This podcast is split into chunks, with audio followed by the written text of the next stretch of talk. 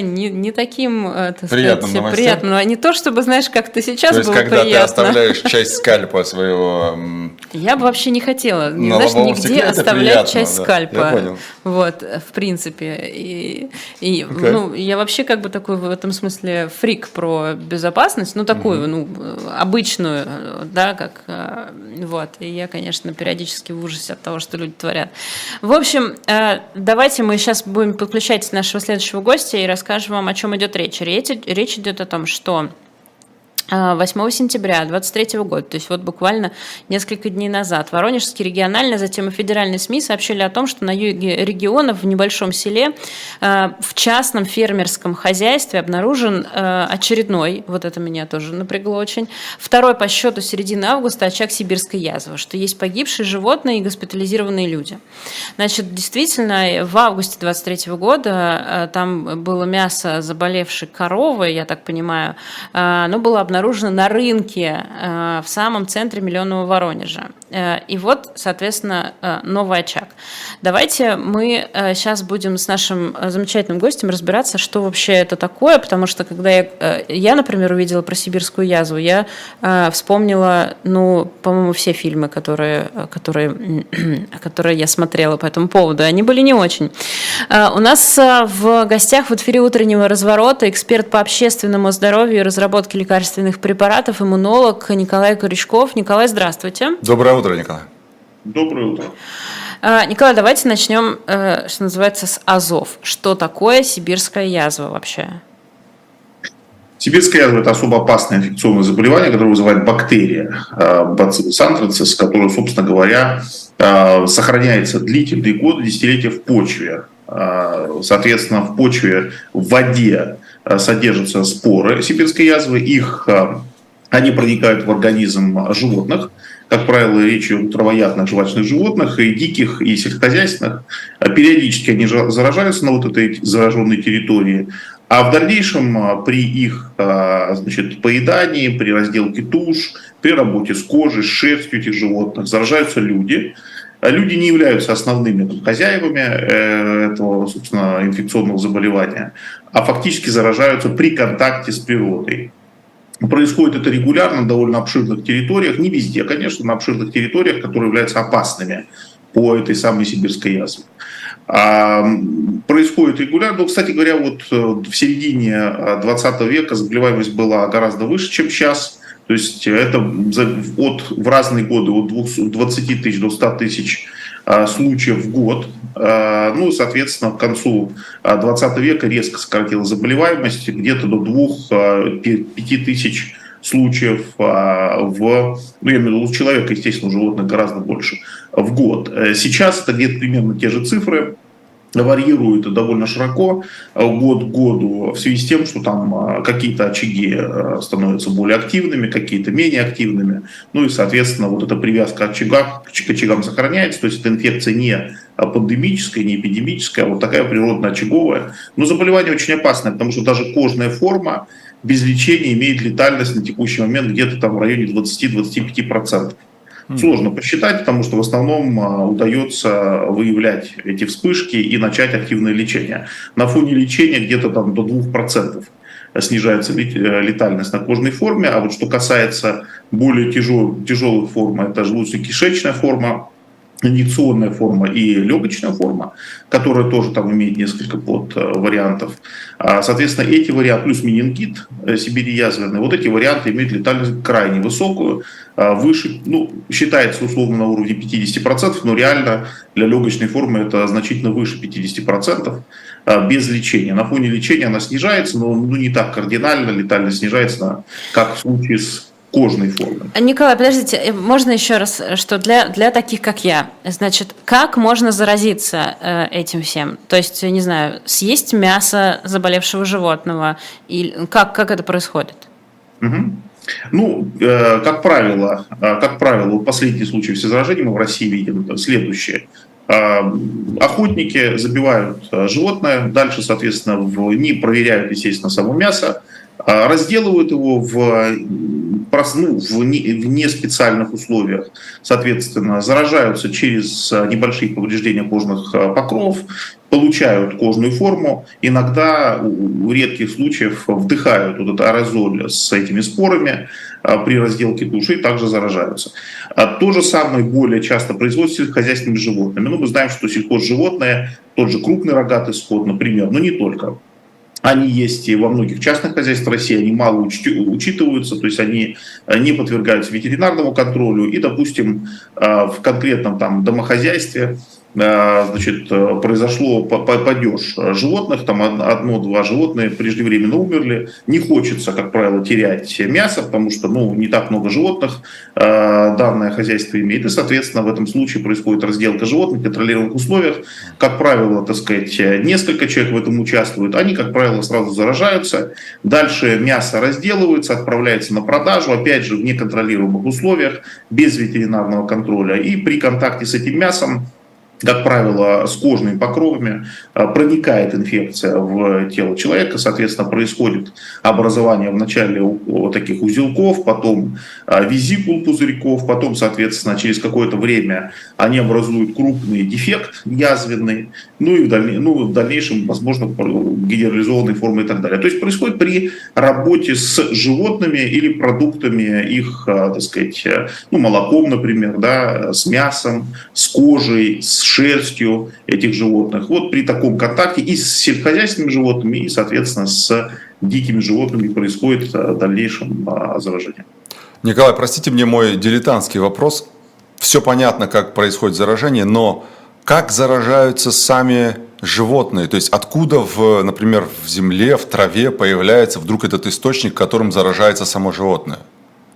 Ну, это такой э, цикл, э, по сути дела, инфекционный, который постоянно поддерживается на определенных территориях. Ну, например, э, на определенных территориях содержатся эти споры исходно. Они могли попасть в почву, в воды, э, в связи с тем, что там на этой территории, например, находятся скотомогильники. Да? Ну, то есть какой-то падеж животных был, либо их целенаправленно там захоранивали. При том, как я говорю, что много десятилетий сохраняются споры, ну, условно так, можно сказать, там 100 лет, может быть, 120 лет, может быть, 90 лет, да, но чтобы было понятен где-то порядок. То есть это могли быть очень старые скотомогильники, могли быть относительно новые. Кроме того, происходит выпуск скота, например, на определенной территории, скот заражается, и какое-то время с, например, там, калом, э, с слюной выделяет, продолжает выделять в эту почву эти самые бактерии, которые потом становятся спорами. Споры, собственно, долгоживущие.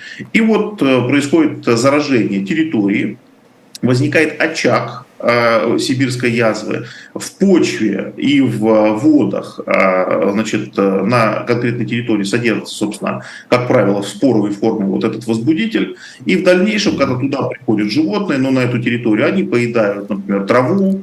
Э, ну, это, я, как я сказал, это, как правило, речь идет о жвачных животных, да, травоядных.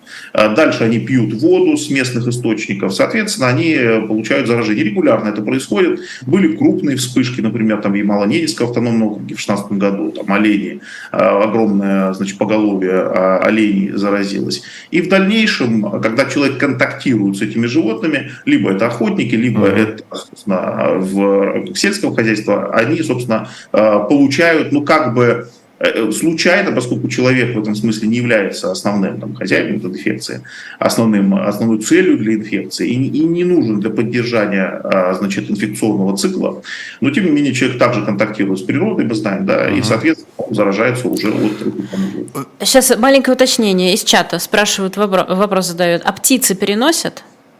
А нет, птицы нет, но среди животных это очень большой класс животных, не только крупный рогатый скот, это и те же самые козы, и овцы, и олени, как я сказал, да, это, соответственно, и коровы, как правило, то и свиньи, то есть там э, очень широкие, и дикие животные. А, так что по млекопитающим там довольно широкий э, спектр животных, э, ну, травоядных. Николай, так если понятно, откуда происходит источник, значит, нужно вести соответствующий учет, наверное, каких-то скотомогильников, там, ну, причем вести его на многие десятилетия вперед, чтобы понимать, что здесь есть риск какого-то заражения. Есть ли такой, соответственно, там, не знаю, реестр или какой-то там перечень скотомогильников, куда нельзя допускать животных и так далее? Ну, этот перечень есть. Речь идет о тех э, территориях, которые опасны на протяжении многих десятков лет, но туда включаются в том числе и те очаги, которые уже там условно много лет молчат. Ведь большинство очагов, они являются условно молчащими. Да? То есть, да, там вроде бы есть эти споры, вроде бы есть источник потенциально, но эффективного заражения животных по разным причинам не происходит на протяжении, там, скажем, 10 лет, 15 лет. И таких много очагов. Вообще а специалисты, а, например, того же противочумного института Ставропольского, они в свое время там опубликовали на тему статьи, и вроде бы по их подсчетам там 35 тысяч населенных пунктов в России, не очагов, а населенных пунктов в России, они находятся вблизи а, очагов сибирской язвы. Да. Другое дело, что большинство этих очагов в реальности, под, э, большинство последних лет, они не активны. Другое дело, что есть активные очаги и прочее. Но здесь еще есть одно соображение. Если мы даже знаем источник, понятно, по сибирской язве довольно много известно, хотя Э, конечно, это не все так просто, как я описал. Э, там те же споровые формы, они немножко там а, различаются, да, там есть разные типы этих споровых форм и так далее. Это, это несколько более сложная конструкция, но, но, но тем не менее. Так вот, даже если мы знаем и про цикл э, распространения инфекции, про, про заражение, понятно, про патогенез, это довольно давно известная инфекция, это не значит, что мы можем повлиять эффективно на каждый из этих звеньев, да.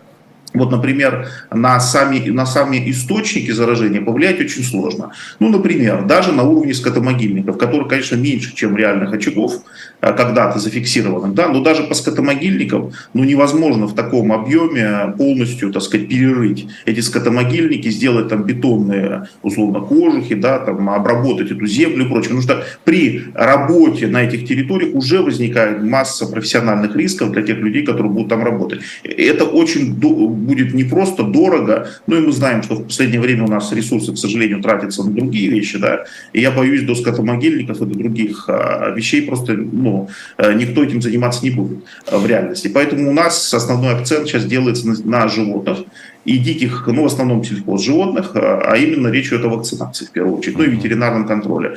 А с этим тоже есть проблемы, и об этом тоже многие пишут. Если вы посмотрите статьи там от середины десятых годов, то много было статей о том, что есть а, отчетливая тенденция на повышение заболеваемости относительно там нулевых годов. И, соответственно, есть причины, по которым это происходит, и что нужно с этим делать ну, понимание того, что с этим надо делать и что, в принципе, можно что-то сделать, и а, сами действия, это, в общем, не одно и то же. А, Николай, вопрос из чата и вопрос от меня. Из чата короткий. От человека к человеку передается, когда вот человек заболел? Исключить полностью нельзя, но считается, что практически нет. Но ага. исключить э, полностью невозможно. Ну, то есть, условно говоря, воздушно-капельным путем, э, это, поэтому и не имеет пандемический, эндемический да. характер. Ага. Да, да, да, эта инфекция неудобная для распространения, но есть э, еще одно измерение, очень коротко, это, э, ну, условно, там, применение э, спор сибирской язвы в качестве там, э, э, биологического... Вот, оружия. это мой второй вопрос был, потому что, когда мы говорим про сибирскую язву, точнее, мы слышим я чаще всего слышала эту историю, когда, помните, конверт с порошком. Да, да, да, да. И вот, вот об этом я тоже хотела спросить как раз, про биооружие.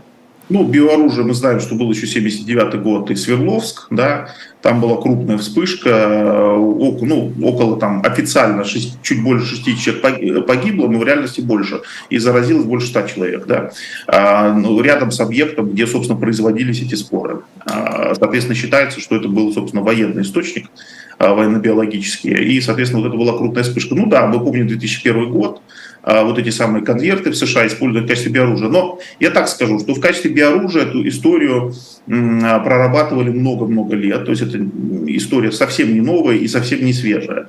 Но а, есть плюсы для применения в качестве, ну, плюсы с точки военной точки зрения, понятно. Но в основном есть больше даже минусов. Да? С одной стороны, понятно, что очень устойчивые споры, как я сказал, абсолютно неприхотливые, в широком диапазоне условий выживающие. Это, конечно, удобно с этой точки зрения.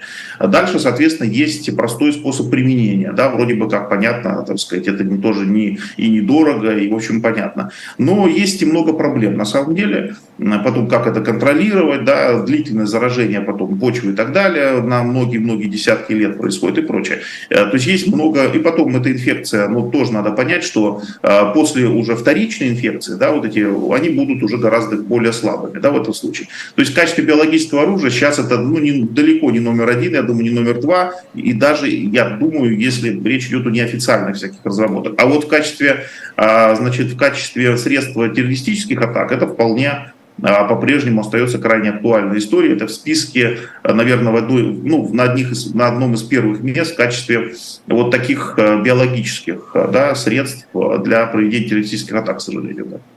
А, и еще вопрос от меня. Есть ли какой-то, не знаю, прививка, э, превентивно как-то можно защититься от этого?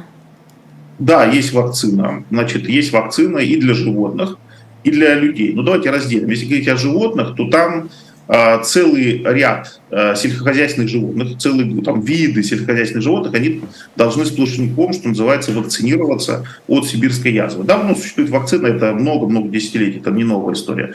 Но, к сожалению, в связи с тем, что, ну, скажем так, экономят, Э, производители, а есть просто частные хозяйства, которые в принципе не вакцинируют. Да, их много. Их непонятно сколько, но их много. То получается, что поголовье, плюс еще дикие животные, там нужно мониторить, отслеживать на территориях. Это тоже целая работа, их нужно тоже вакцинировать. В общем, проблема в том, что это не так эффективно оказывается на практике, к сожалению, да, как это могло бы быть.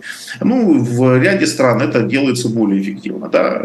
Вот. Есть страны, которые это более эффективно делают. Теперь касается значит, вакцины для людей. Значит, есть э, так, на территории которые являются рисковыми а, по сибирской язве, а также для ряда людей, которые ну, имеют профессиональные риски заражения сибирской язвы, а, применяется так называемая преконтактная или доконтактная профилактика э, по эпидемическим показаниям, так называемая, то есть не сплошная вакцинация.